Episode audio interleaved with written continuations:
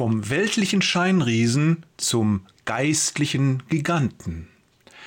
Was meint Jesus, wenn er sagt, wir sollen wie die Kinder werden? Was müssen wir lernen oder verbessern, um wie sie zu sein? Ich glaube, der Schlüssel unserer Veränderung liegt nicht in der Addition, sondern in der Subtraktion.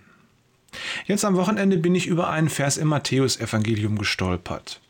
Da steht Matthäus 18, die Verse 2 und 3. Jesus rief ein Kind, stellte es in ihre Mitte und sagte, ich versichere euch, wenn ihr nicht umkehrt und wie die Kinder werdet, könnt ihr nicht ins Himmelreich kommen. Darum, wer sich selbst erniedrigt und wie dieses Kind wird, der ist der Größte im Himmelreich. Ups, das hatte ich bisher nicht so auf dem Plan. Seit Sonntag geistert der Vers durch meine Gedanken. Gestern war es dann soweit, beim Schreiben darüber hat mir der Heilige Geist ein Quäntchen Weisheit geschenkt, das ich natürlich nicht für mich behalten möchte. Wir wollen Jesus ähnlicher werden. Bisher habe ich das immer so gesehen, dass wir deshalb etwas hinzugewinnen müssen, dass wir besser werden müssen. Wir müssen zum Beispiel geduldiger werden, freundlicher und demütiger und so weiter. Klammer auf, das Wort müssen ist dabei immer in Anführungszeichen geschrieben, Klammer zu. Wie dumm, wie weltlich. Erst letztes Wochenende durfte ich predigen und mein Thema, man mag es kaum glauben, Johannes 3, Vers 30, er, Jesus, muss wachsen, ich aber muss abnehmen. Hier steht es schwarz auf weiß und obwohl ich mich natürlich auf die Predigt vorbereitet habe, habe ich es nicht gesehen. Da musste der Heilige Geist mir diese Woche so richtig auf die Sprünge helfen, bis es mir klar wurde. In der Nachfolge Jesu geht es nicht darum, dass wir uns etwas hinzufügen. Tatsächlich ist es genau andersrum. Es geht darum, dass wir etwas von uns wegnehmen. Nochmal, in der Nachfolge Jesu geht es nicht darum, dass wir uns etwas hinzufügen. Tatsächlich ist es genau andersherum. Es geht darum, dass wir etwas von uns wegnehmen. Bei Jesu Worten von den Kindern wurde es mir klar. Jesus sagt nicht, ihr werdet den Himmel nicht sehen, wenn ihr nicht werdet wie ich oder wenn ihr nicht werdet wie David oder Mose. Das ist unser weltliches Denken. Die Vorstellung, wir müssten uns verbessern, besser und besser werden, bis wir an unsere Vorbilder heranreichen und genauso vertrauensvoll und demütig und gut sind wie sie. Diesem Denken erteilt Jesus eine klare Absage.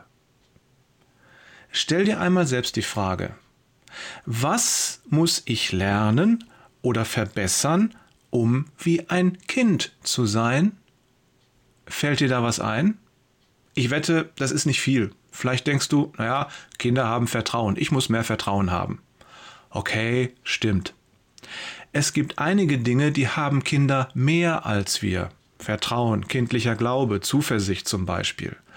Geht es also doch darum, etwas hinzuzufügen oder etwas draufzusatteln, uns zu verbessern? Ich glaube nicht. Lass mich erklären, wie ich das jetzt sehe.